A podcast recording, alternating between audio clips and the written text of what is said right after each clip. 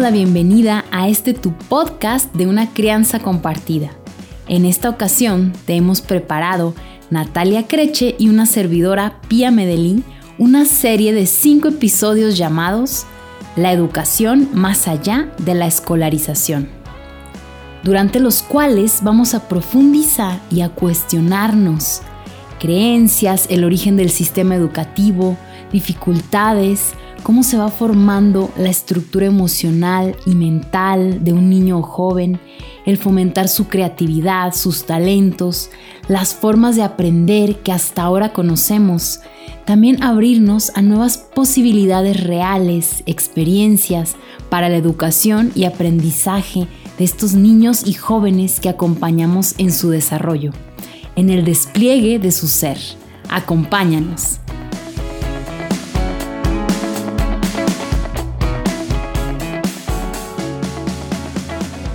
Hola, ¿qué tal? ¿Cómo están? ¿Cómo te encuentras hoy, Nati? Muy, muy contenta, Pía, de, cómo vamos avanzando y de cómo vamos profundizando en todo esto que vamos proponiendo, ¿no?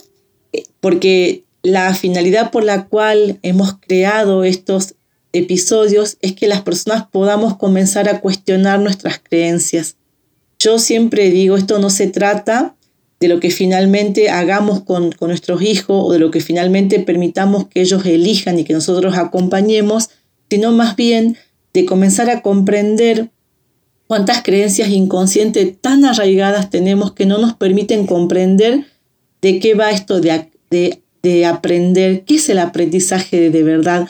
Porque fíjate, Pía, que hay algo que yo he descubierto estos últimos años estudiando e investigando, y es que hay muy poca bibliografía sobre cómo se aprende. Nosotros tenemos mucha bibliografía y algunas muy buenas porque hay pedagogías que tienen mucho más en cuenta el desarrollo integral del de, eh, ser humano como la pedagogía Waldorf, Montessori, la pedagogía 3000. Bueno, hay muchas pedagogías nuevas, hay mucha filosofía nueva, pero no dejan de ser pedagogías, o sea, eh, son formas de enseñar más acorde a la biología, al niño, a cómo de verdad aprende, bueno, cómo crecemos. Lo que no hay es bibliografía de cómo aprendemos. O sea, hay muy pocos libros escritos y hay muy, muy, pocos autores que se hayan puesto a observar cómo los niños aprendemos, cómo los seres humanos aprendemos y si nos merecemos compartir esto.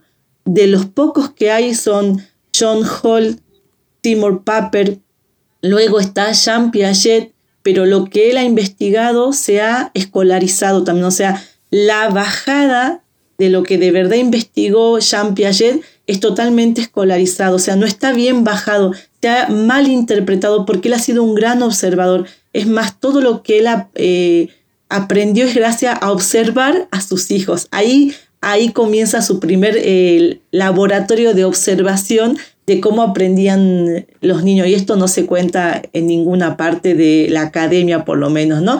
Entonces sí quiero que tomemos conciencia quienes estamos escuchando estos podcasts, lo que estamos intentando es acercar la voz de los niños en el sentido de compartirles el lado de, de cómo aprende el niño, para que un poco no salgamos de cómo enseñarle mejor al niño, sino más bien nos pongamos del lado de ¿Y cómo aprenden los niños? ¿Sabemos? ¿Tenemos idea? ¿Tenemos registros de cómo aprenden los niños por fuera de lo que el sistema ha impuesto? Bueno, por ahí vamos. Y hoy vamos justamente a entrar a ese tema, ¿no, Pía? Yo súper contenta.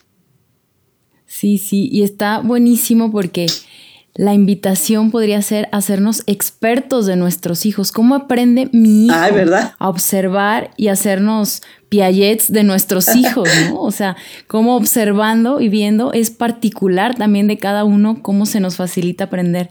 Y bueno, eh, para abrir este programa, me gustaría decir esta frase de Thatcher Tom, que él es eh, maestro de preescolar, y dice, a menudo escucho a los educadores en las escuelas estándar quejarse de que algunos niños simplemente no tienen motivación propia. Nunca me he encontrado con un niño que no esté motivado.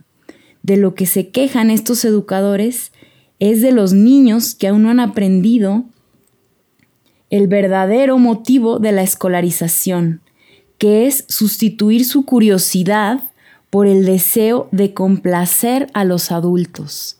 Wow, a mí me deja muda la frase porque esto es, bueno, justamente, ¿no? Esto es donde, a donde intentamos comenzar a llevar a esta audiencia, ¿no? Porque todos estamos parados inconscientemente, aun cuando a veces sacamos físicamente a nuestros hijos de la escuela, estamos parados en estos patrones escolares. Cuando digo parados, o sea, si bien son nuestras creencias, es lo que nos sustenta, lo que nos da confianza, lo que nos da tranquilidad, pero es que no entendemos de, de verdad cómo aprende cada niño. Entonces seguimos, a ver, seguimos intentando motivar al niño de otra manera para que entonces siga los, siga los patrones escolares. Lo que de verdad necesitamos preguntarnos es si los niños ya no nacieron eh, motivados por naturaleza y si no somos nosotros lo que los quitamos de esa motivación intrínseca que es propia, que es natural, que es totalmente sabia, porque además responde al desarrollo íntegro de ese niño. Cada niño nació con la inteligencia dentro suyo para poder desarrollarse.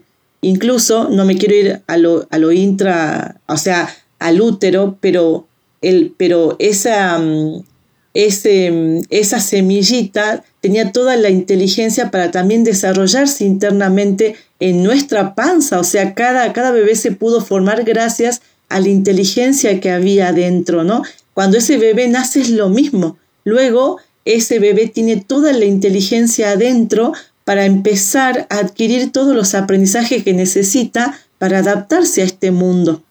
Lo que pasa que todos entendemos esto hasta la edad que la escuela dijo que el aprendizaje es otra cosa. Y en la actualidad esto es un poco más grave. ¿Por qué? Porque hasta hace unos años la escuela dijo lo que teníamos que aprender a partir de los seis años de edad. Ahora la escuela dice lo que tenemos que, gracias a, la, mal utilizar el aporte de la, de la neurociencia, porque ahora sí tenemos aportes muy interesantes sobre cómo es el, el desarrollo cerebral de, lo, de, los niños en los primeros años. Pero con este, con este pensamiento tan escolarizante, entonces ahora le, le, em, le trajimos la escuela a los primeros años de, vida y los niños, ya se nos ocurre que a los tres años ya los niños entonces tienen que empezar a hacer tal y cual cosa. Los niños éramos un poco más libres hasta los seis años, o sea, libres de este mandato escolar donde se nos quita de nuestra motivación intrínseca para llevarnos a esta motivación externa que es justamente complacer todo este lineamiento escolar. Sí, y ahora desde antes estamos las mamás preocupadas con los bebés porque no se sientan, no han gateado y a tal edad ya tenían que haber dicho mamá. Entonces desde antes comienza este estrés y bueno, ya eso se lo transmitimos a los niños desde chiquitos y siendo que vienen equipados para poder irse desarrollando a su ritmo y para hacer todo lo necesario mirándonos, o sea, con todas estas capacidades ya dadas, como dices, desde la semilla para poder eh, vivir en el mundo. Totalmente.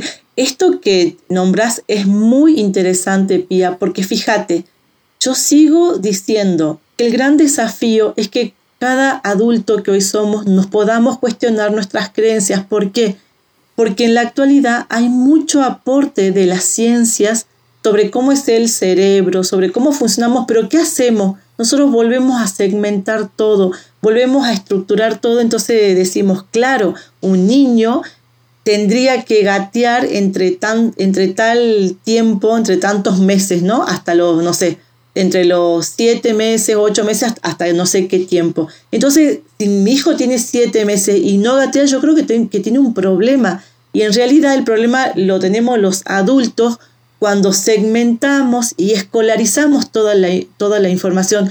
Por eso lo que es importante es que cuestionemos nuestros, nuestros patrones escolares que nos han dicho que, la, que las cosas suceden de una única manera en cierto rango de edades y, si no es así es que estamos fallados. ¿Y eso dónde sucede? En las fábricas. Eh, las fábricas tienen, tienen, tienen procesos. Cada, cada proceso em, tiene como producto un pequeño resultado. Y ese pequeño resultado tiene que ser así para que el próximo proceso funcione. Y este es el pensamiento fábrica escolarizante que todos tenemos. Esto sirvió para las fábricas. Esto no funciona así a nivel humano, a nivel cerebral, a, nivel fisiológico.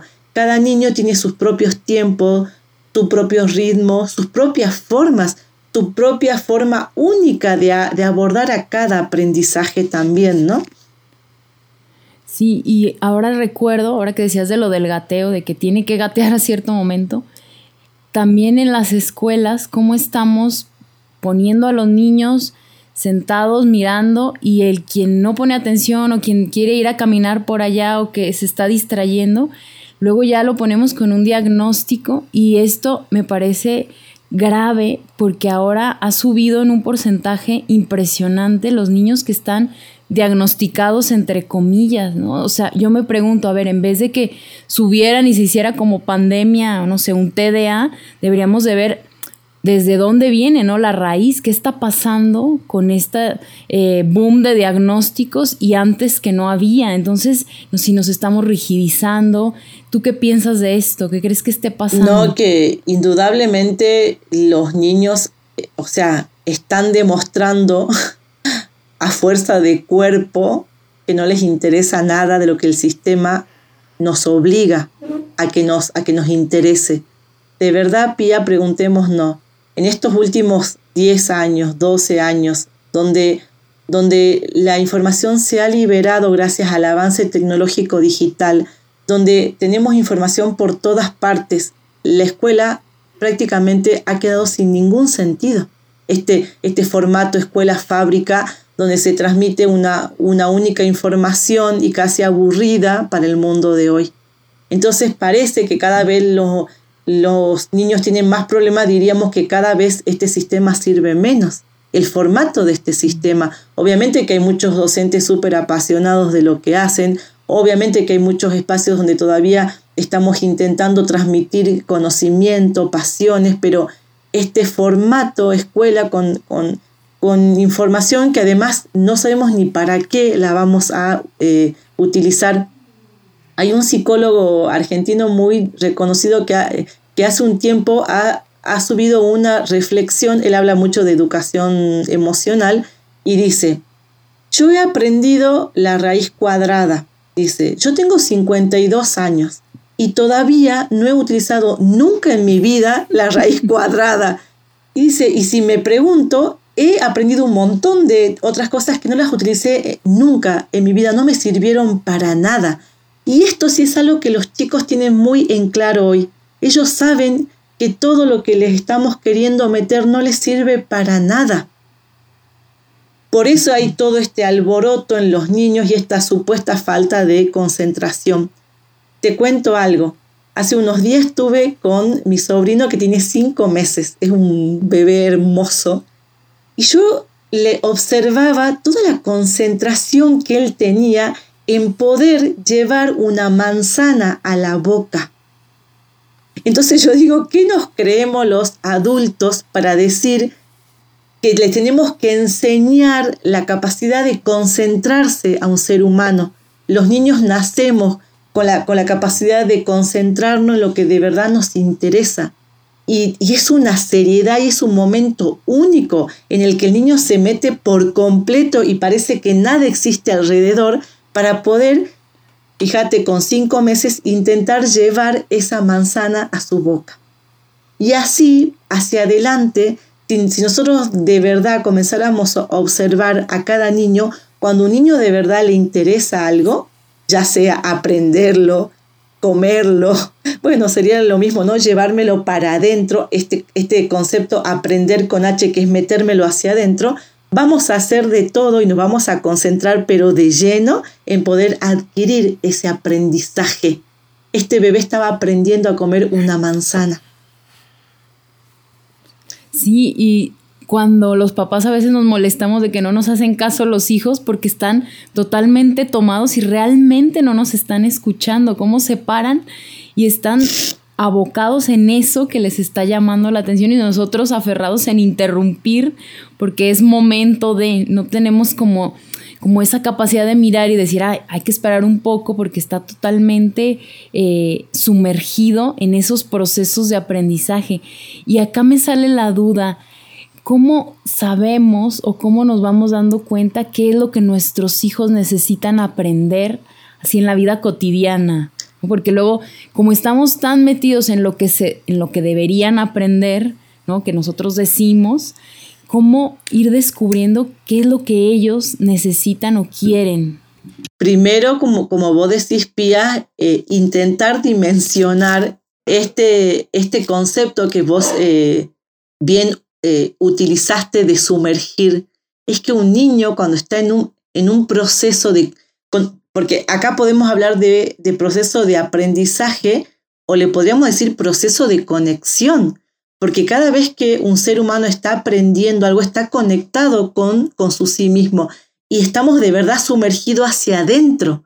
Entonces cuando nosotros veamos a nuestros hijos demasiado metidos en algo de ello al punto que ni siquiera nos están escuchando si les hablamos, en vez de cuestionar, interrumpir y obligarlos a que nos escuchen y nos presten atención, podríamos esperar y comenzar a observar que está ¿Qué está pasando en ese núcleo mágico donde el niño está inmerso en su propio juego, en su propia conexión, en su propio aprendizaje?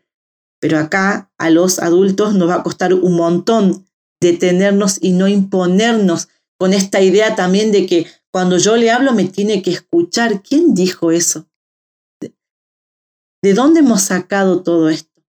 Entonces cuestionemos nuestra creencia nos detengamos dos segundos, observemos lo que de verdad está pasando y tal vez comencemos a conectar con algo que hemos desconectado hace muchísimos años, que es con la capacidad de estar en conexión con nosotros mismos. Lo que pasa es que nosotros siendo adultos ya estamos desconectados de nuestros procesos, de nuestros ritmos, de nuestro tiempo, de nuestra capacidad lúdica, que siendo adultos es nuestra capacidad creadora y creativa ese, ese estado casi flow en el que vemos a un niño cuando juega con su propio juego, cuando juega con otro niño, que voy a decir, están en otro mundo que de verdad que es así.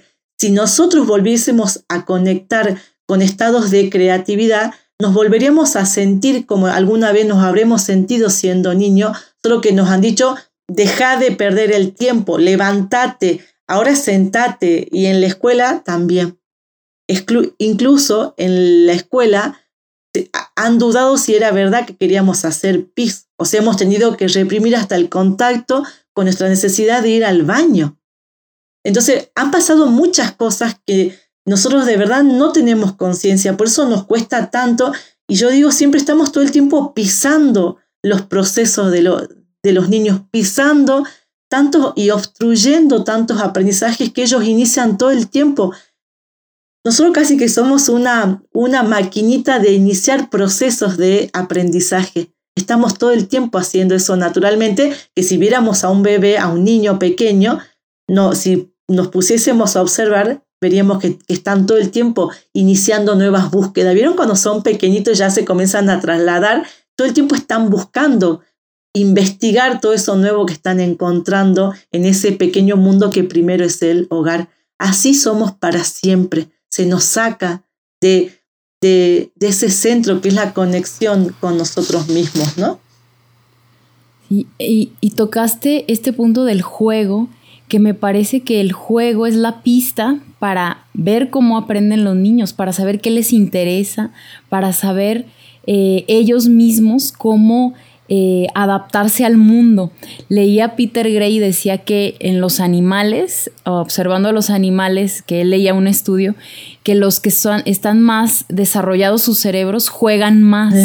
Y esto con el objetivo de adaptarse más, ¿no? Porque hay formas más complejas de relacionarse con, con los demás. Y entonces en el ser humano es totalmente eh, fuertísimo el juego para poder adaptarse a la tribu donde están, ¿no? Si, si en la tribu son agricultores, el niño va a jugar eh, a que siembra y a que cosecha. Y acá, en, nuestra época, si nos saltamos hasta acá, ¿a qué juegan los niños, no? A construir, a que hablan por teléfono, o sea, van haciendo un montón de, de, formas de juego donde ya se van adaptando al mundo también el juego social, cómo relacionarse con el otro, ¿no? A, interactuar y por medio del juego, siendo que en la actualidad no le damos importancia, eh, creemos que están perdiendo el tiempo creemos que no están aprovechando porque a lo mejor no tienen un libro, no están sumando o restando. Me pasaba la otra vez que hablaba con una mamá de, de qué hacían mis hijos si no iban a la escuela. Entonces yo me puse a pensar en esa mañana y decía, ¿qué estuvieron haciendo, no?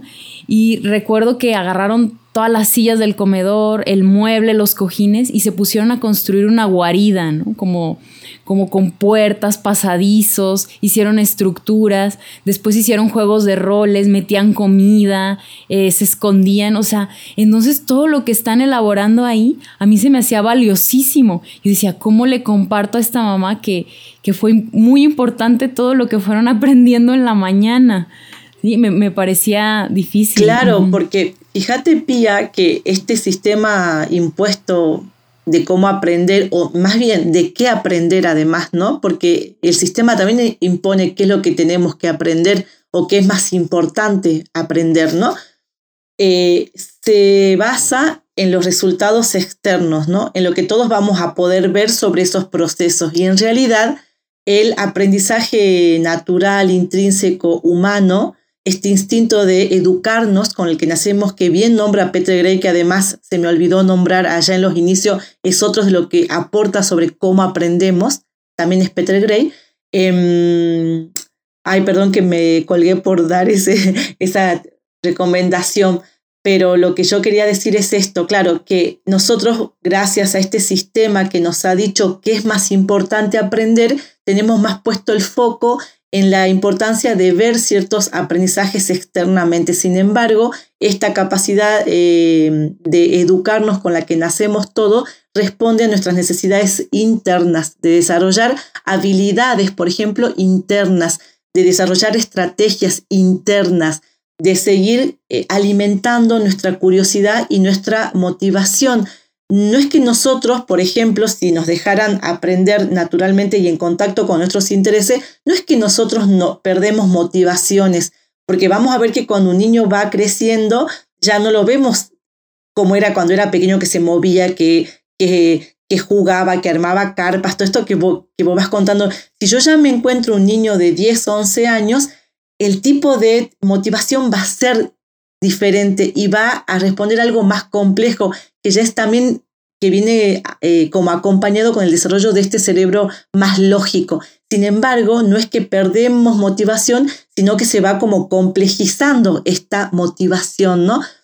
El juego es instintivamente algo que nos, que nos conecta totalmente con algo interno, porque el juego, fíjate, es algo serio que al mismo tiempo no es tan serio. ¿Por qué? Porque como yo sé que, que puedo hacer lo que yo quiera, entonces puedo utilizar y explayar todo lo que tengo dentro. No tengo miedo a equivocarme, no estoy pensando en los resultados. Fíjate que el juego está más motivado por el medio más que por los fines. O sea, lo único que me interesa es estar jugando, estar conectado con eso que siento, porque cuando un niño se pone a construir una carpita en la casa, no, el, o sea, la verdadera finalidad de ese juego no es construir una carpa, sino es todo lo que va sintiendo cuando la va construyendo.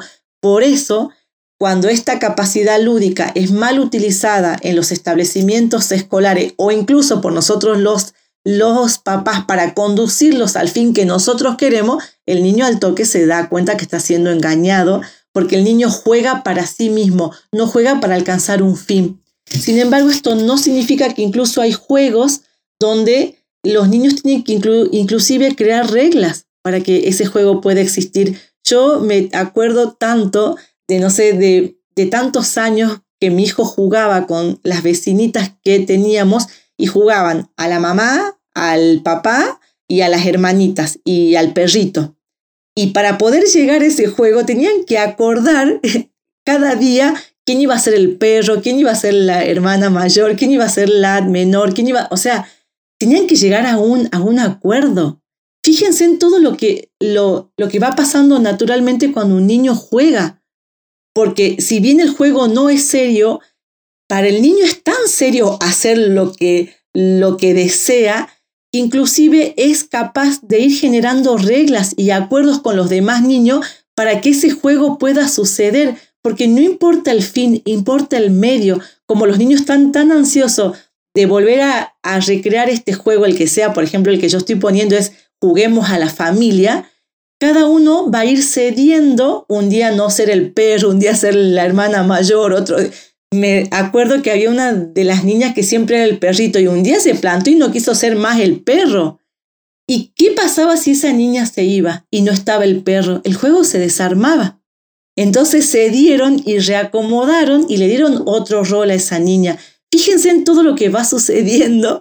Eh, hablo de niños de 4, 5, 6 años. Pasaba todo esto. Entonces en el juego se van desarrollando muchas habilidades, muchas estrategias que los niños no comprenden que va pasando todo esto, pero que de hecho lo van haciendo solo para que el juego suceda, solo para vivir esa experiencia que tanto anhela, solo, solo para recrear, como vos decís, este, este aprendizaje de, de ser familia, por ejemplo, en este ejemplo que yo voy poniendo, ¿no?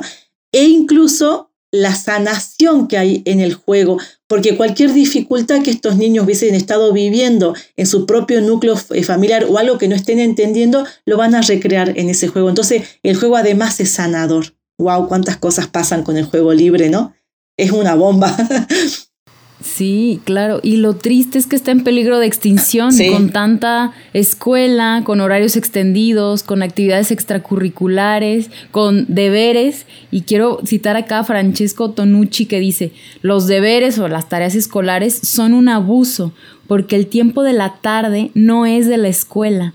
El tiempo de la tarde es del juego. Entonces invitar a recuperar esto, a darle eh, un lugar eh, prioritario a, que nuestros hijos puedan jugar libremente con otros niños, porque no es perder el tiempo, es la manera en cómo ellos aprenden, construyen, hacen inteligencia, pensamiento creativo, o sea, son muchísimos beneficios que tiene. Totalmente, Pía, me haces acordar a esos años donde ya los niños, las niñas que te cuento ya entraron al segundo grado de la escuela primaria, y por las tardes Lauti iba todas las tardes a seguir buscándolas para este juego libre y si las niñas no habían terminado su tarea no podían jugar.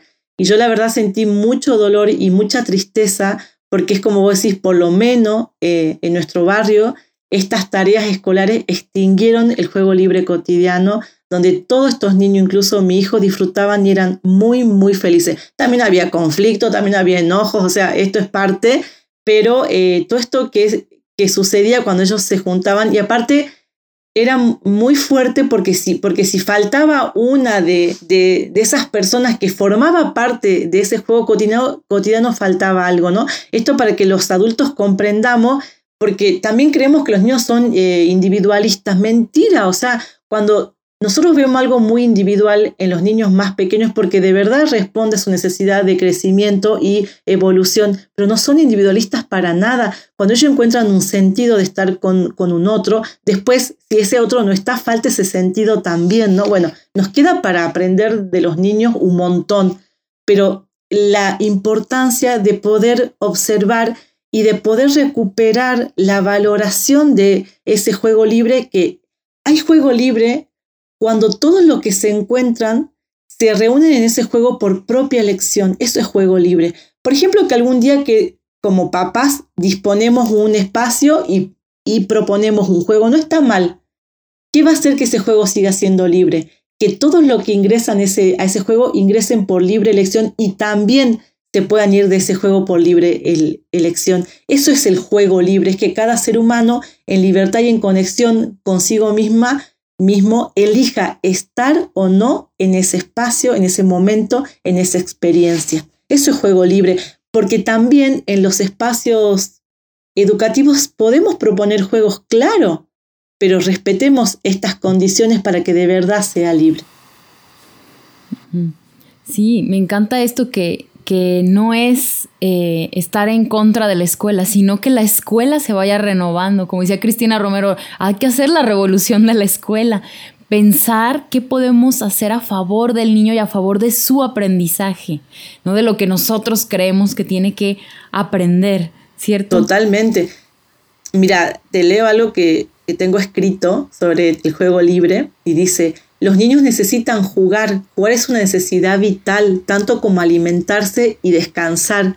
Los niños no necesitan jugar para divertirse ni para cansarse, como los adultos decimos, los llevo al, parque para que vuelva cansado. Los niños necesitan jugar para vivir, para expresar su ser. Es en el juego libre donde los niños expresan toda su energía vital. Es jugando como los niños exploran el mundo, el mundo que los rodea y su propio mundo interior. Cuando un niño juega, decide, observa, elige, busca, explora, descubre, imagina, crea, piensa, recuerda y comunica. Mm. Está muy lindo, sí, me encanta. Y, también eh, acá a mí me surge como una pregunta que, tienen, es una inquietud, ¿no? De todos los papás, de muchos papás, de cómo puedo ofrecerle a mi hijo eh, o, o cómo saber de lo que está hecho mi hijo, cómo conocerlo para que él pueda encontrar eh, eso que es su pasión, su vocación, ¿no?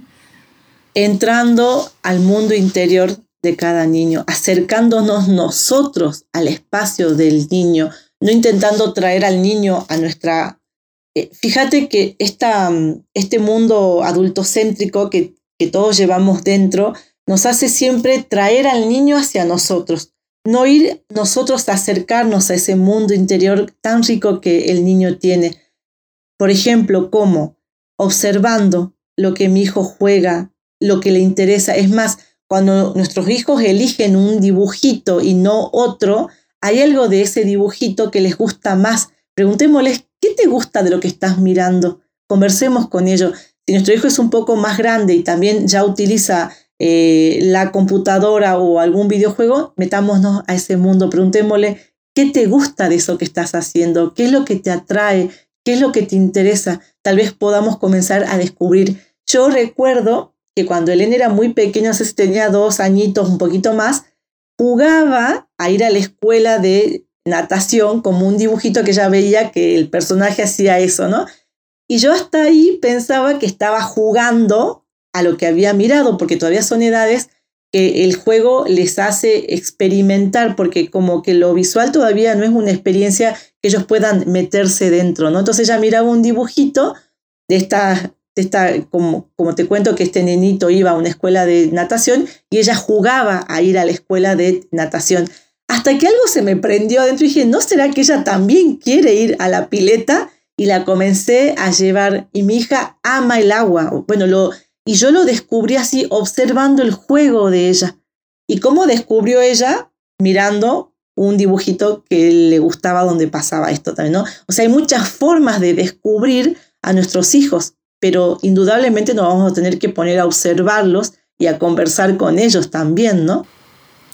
Sí, a involucrarnos, porque hoy en día hay un, un desconocimiento de nuestros hijos porque estamos trabajando, estamos haciendo otras cosas y no damos esa presencia que necesitan para nosotros también conocerlos, ¿no? Hay una ignorancia de quién es quién y tampoco ellos a conocernos a nosotros, ¿cierto? Totalmente. Aparte, mm, a ver, también funcionamos bajo una, bajo una lógica de lo que sí es importante. Entonces nosotros estamos todo el tiempo queriendo subir a los niños a ese mundo que nosotros pensamos que, es el que los niños tienen, a, ver, a ese único rumbo que los niños tienen que, que seguir incluso con el aprendizaje. O sea, gracias a lo, que, a lo que el sistema escolar nos ha implementado en nuestra cabeza, es que nosotros entonces pensamos que eso es el único rumbo por el que yo tengo que conducir a, mi propio hijo. Yo, yo no me pongo a observar cuál es el rumbo interno que mi hijo quiere seguir. Yo lo quiero subir a mi hijo a ese único rumbo marcado, establecido, que es el único que tal vez yo conocí, tal vez nunca me cuestioné nada, pero esto es lo que es importante cuestionarnos, ¿no? Nosotros tenemos que llevarlo a nuestros hijos por ese único rumbo conocido y aprobado y establecido por este sistema, o hay otros rumbos posibles también, ¿no? Sí, sí, a mí me dicen, tu hijo ya tiene seis, ya, ya le toca, ya le toca entrar a primaria. Y yo, entonces yo ahí, pero, pero ¿dónde dice o quién me obliga o quién? sí, o sea, como, como este, este rumbo que dices, que es fijo, que no hay otra opción, que tiene que ser así, se tienen que adaptar y ni modo, tienen que sufrir y porque es lo que toca. Totalmente. No, hay. Pero porque nosotros sufrimos este sistema, como no nos hemos cuestionado nada, nosotros también la estamos pasando mal. Entonces creemos que a nuestro hijo no le queda otra que además pasarla mal también, ¿no? Bueno, esto hay que cuestionar también. Y esto me, me, me hace pensar en el título de este, de este episodio, ¿no? Para preguntarnos para qué o para quién aprendemos realmente. Si es por el miedo, por demostrar a otros, por que nos dicen que ese es el camino del éxito, ¿no? Claro. Fíjense que todos hemos nacido con una cantidad de habilidades y talentos a desarrollar durante toda nuestra vida para luego cuando somos adultos poder ofrecerlas al mundo. Para eso hemos nacido. Y para eso traemos con nosotros los instintos eh, educativos, que son los que nos van a permitir apropiarnos de todas las experiencias que necesitemos para ir explorando eso que ya sabemos que traemos dentro y además para comenzar a desarrollar todas esas habilidades que luego en el futuro, cuando seamos adultos, la vamos a ofrecer al mundo. Porque todos nacemos con una vocación única, que la vocación es el conjunto de habilidades y talentos y pasiones con la que hemos nacido y es única. Es una cada ser humano nace con una configuración única de esos talentos. Por ejemplo, a muchos no, nos puede gustar tomar fotografía. No todos vamos a tomar las mismas fotografías, no todos lo vamos a hacer de la, de la misma manera, porque lo que cada uno va a querer expresar a través de esa fotografía tiene que ver con su combinación única de esos talentos, habilidades, pasiones, intereses, para esto de verdad, o sea, nosotros nacemos con los instintos educativos que los explica muy bien Peter Gray en su libro, justamente para dar respuesta a la expresión de nuestro ser. Todos hemos nacido y hemos llegado a este mundo para aportar algo a este mundo cuando somos adultos. Para, para eso hemos nacido de, de verdad. Esto lo que podemos traducir, hemos nacido para crear algo único en este mundo porque nosotros somos una creación única también. Entonces por ahí va, o sea, lo que estamos proponiendo, obviamente es muy, muy distinto, pero es muy significativo y es muy real. Para esto hemos, hemos nacido con los instintos educativos, para esto aprendemos realmente, para nuestra propia evolución, para nuestro propio desarrollo, que no es algo egoísta. Si bien en los primeros años va a responder a la necesidad de crecimiento biológico real que cada ser humano tiene hasta constituirse en un adulto, también va a responder a que este adulto vino a, algo a este mundo, que es a entregar sus dones al mundo. Entonces, en este doble juego de, crecimiento biológico, voy a ir también desarrollando todo esto que yo traje para luego ofrecer al mundo. Es muy rico para, para lo cual hemos nacido con la necesidad de aprender. Es muy sabio, es muy significativo, es muy valioso para que lo reduzcamos tan solo a lo que el sistema escolar dijo, que da respuesta al mundo post-revolución industrial. La escuela dice que tenemos que aprender todo lo que dice y la escuela dice que tenemos que alcanzar títulos universitarios para poder luego ocupar esos puestos que ya están diseñados para, esos, para esas profesiones que se diseñan para ocupar esos puestos laborales. O sea, que el sistema educativo tal cual está pensado ha creado la necesidad de aprender en realidad de que seamos enseñados para que seamos conducidos a un mercado laboral capitalista que ya existe. ¿Eso está mal? No, porque no está mal. Lo que estamos diciendo acá es trascendamos eso y no creamos que es el único camino, porque de verdad el, el motivo por el cual nosotros nacemos con instintos eh, eh, educativos trasciende esto tan pequeñito que es ser funcional a un puesto laboral. Que eso me puede servir, claro, que a mí también me puede gustar, claro, pero nosotros somos mucho más que lo que un título puede. Yo siempre digo, un título no puede definir lo que cada ser humano es. Fíjense, les doy como ejemplo algo que voy a postear en mis redes. que confirma esto.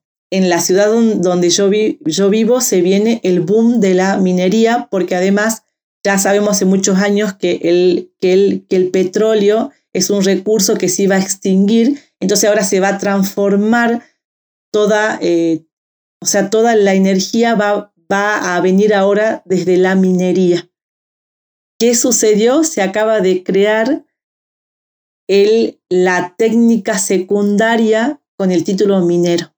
¿Por qué? Porque el mercado lo necesita. ¿Está mal? No, no está mal, por favor. Lo que sí es que no tenemos que quedar presos de la idea de que nuestros hijos tienen que encajar en alguno de los únicos títulos que existen creados e inventados por este sistema, porque la vocación de nuestros hijos no puede quedar dentro de ningún título que es definido justamente para cubrir puestos laborales, para cubrir eh, necesidades de este mercado. No sé, si, no sé si queda claro, Pío, porque esto que yo estoy proponiendo es como muy profundo igual, y yo no sé si va quedando claro como la comparativa de para qué el sistema inventó la escuela, de, de que para qué el sistema inventó las carreras profesionales y de que para qué de verdad nosotros nacemos con la necesidad de aprender. Sí, sí, claro, porque no nada más somos eh, mineros o abogados o arquitectos, tenemos un montón, como dices, una configuración de talentos y en qué lo vamos a usar.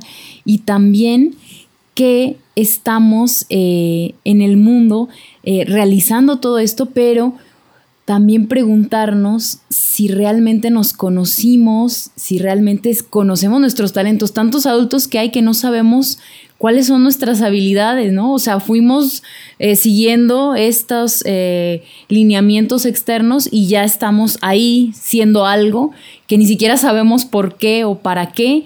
Y, fue esto, la ignorancia de, nosotros mismos, de no conocernos. Y sí, claro que van saliendo eh, carreras que hace cinco años no teníamos ni idea que iban a existir hoy. Y hoy se necesita una persona que tenga eh, ese título de algo que hace cinco años ni se nos ocurría o hace diez años, ¿no? Con todo, con todo este avance y todo lo que nos va surgiendo nuevo. Sí, a mí me queda muy claro, ¿no? Si a alguien no le queda claro, nos puede escribir, nos puede decir. Totalmente. Y bueno, sí, sí, vamos, vamos por ahí. Entonces también desde nosotros preguntarnos, ¿realmente yo me conozco, conozco mis talentos y va por ahí? Y ahora, pero ahora yo quiero ofrecerle a mi hijo, a mi adolescente, que lo pueda hacer, que lo pueda lograr y, y e irnos, eh, ir mirando que es mucho miedo el que no nos deja eh, ir por otros caminos y explorar. Totalmente, es el miedo. Y fíjate que yo siempre digo, ya desde que comenzó esta pandemia, hace unos años, de que en el mundo de hoy es donde más nos tenemos que atrever a trascender estos miedos. ¿Por qué? Porque este avance tecnológico digital es tan rápido que no sabemos ni siquiera cómo va a ser el mundo dentro de un año y medio, pero acá no estoy exagerando, ¿no? O sea, de verdad, de verdad, no podemos, cuando nosotros decimos queremos preparar a nuestros niños para el futuro, no sabemos el futuro. Tal vez cuando nosotros fuimos niños había un, futuro eh, que era medio lineal, que iba a durar como unos 10, 20 años. Con todo el, el avance tecnológico digital, no, no sabemos de verdad cuál es el futuro. Y acá no quiero asustar con lo que quiero contar, pero de, pero de verdad que hasta las carreras profesionales van a cambiar.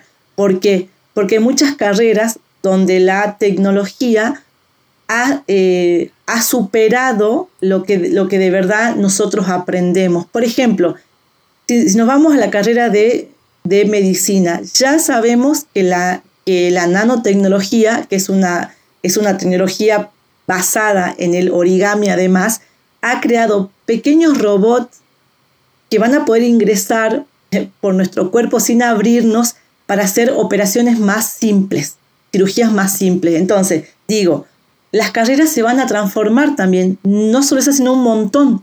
Porque para este mundo que tecnológicamente y digitalmente avanza tan, tan rápido, probablemente lo que nosotros tengamos que saber son otras cosas. Tengamos que saber, saber utilizar esta tecnología, tal vez tengamos que saber eh, ser creativos. O sea, lo que vamos a necesitar es todo con lo que sí nacemos, adaptarnos, ser creativos, ser imaginativos, ¿no? Y además, como ser flexibles para adaptarnos todo el tiempo a todos los cambios que, que se vienen. Entonces, bueno, eh, con esto no los quiero asustar, solo les quiero contar, porque yo investigo un montón, Pío, o sea, todo lo que hablo, todo lo que comparto, además de que, me volví la Piaget de mis hijos sin saber que le había hecho eso, luego me puse a investigar muchísimo, sigo investigando, porque lo que ofrezco de verdad es producto de mucha, mucha lectura.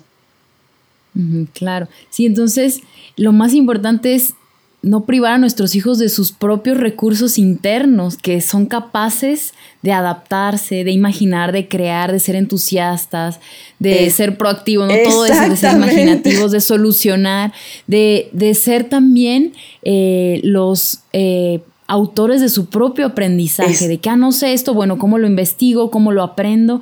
Que eso se lo habilitemos. Totalmente. Que esa curiosidad les, les deje llevar eh, su aprendizaje a cabo en cualquier momento de su vida. Claro. ¿no? Que no haya alguien que les tenga que estar diciendo que tengan que hacer, sino que ellos eh, emprendan a las búsquedas de su propia eh, resolución de lo que necesitan en ese momento. Totalmente, Pia, porque todo lo que nombraste es lo que nosotros traemos por diseño humano y es lo que de, de verdad nos va a permitir desenvolvernos en cualquier momento de, nuestra vida. Entonces, si nosotros de verdad le queremos asegurar un futuro a nuestros hijos, no los desconectemos de todos esos recursos con los que nacemos instintivamente, biológicamente, de verdad les va a servir para luego desarrollarse en este mundo. Bueno, Nati, todo esto ha sido hermoso hablar, maravilloso.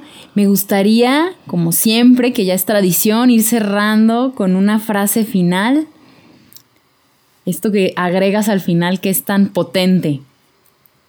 Hoy les voy a eh, regalar una reflexión que es de un texto del libro de John Hall que se llama Cómo aprenden los niños. Y él dice, los niños realizan su aprendizaje en grandes estallidos de pasión y entusiasmo. La necesidad de los niños de darle sentido al mundo y de ser hábiles en él es tan profundo y fuerte como la necesidad de comida, descanso y sueño. Los niños aprenden por curiosidad e interés, no para complacer a otros. Por esto, deben estar en control de su propio proceso de aprendizaje, decidiendo por sí mismos qué quieren aprender y cómo quieren aprender. Podemos acercar y ofrecer materiales y opciones, pero debemos respetar sus propios intereses, tiempos y procesos. Palabras de John Holt. Muy bien, excelente. Muchísimas gracias Nati. Gracias a todos que nos están escuchando. Gracias a todos los de Juan Diego Network que hacen esto posible. Recuerda compartir. Eh, si te gustó este episodio, a quien creas que le puede servir. Y bueno, recuérdanos dónde nos podemos ponemos en contacto contigo, querida Nati. A mí me encuentran en mis redes sociales, en mi fanpage y en Instagram como Mamá Creando en Casa o, o como Natalia Lorena Creche me encuentran también en mi canal de YouTube como eh, Natalia Creche o en mi página web como nataliacreche.com. Excelente. Eh, yo estoy en las redes sociales pia.medellí. También me pueden escribir a piamedeli.gmail.com. Y bueno, eh, los, los seguimos invitando a escuchar esta serie de podcast. Ya nos queda solo un episodio, así que aprovechen. Y bueno, les mando un abrazo a todos, muchas gracias y hasta la próxima.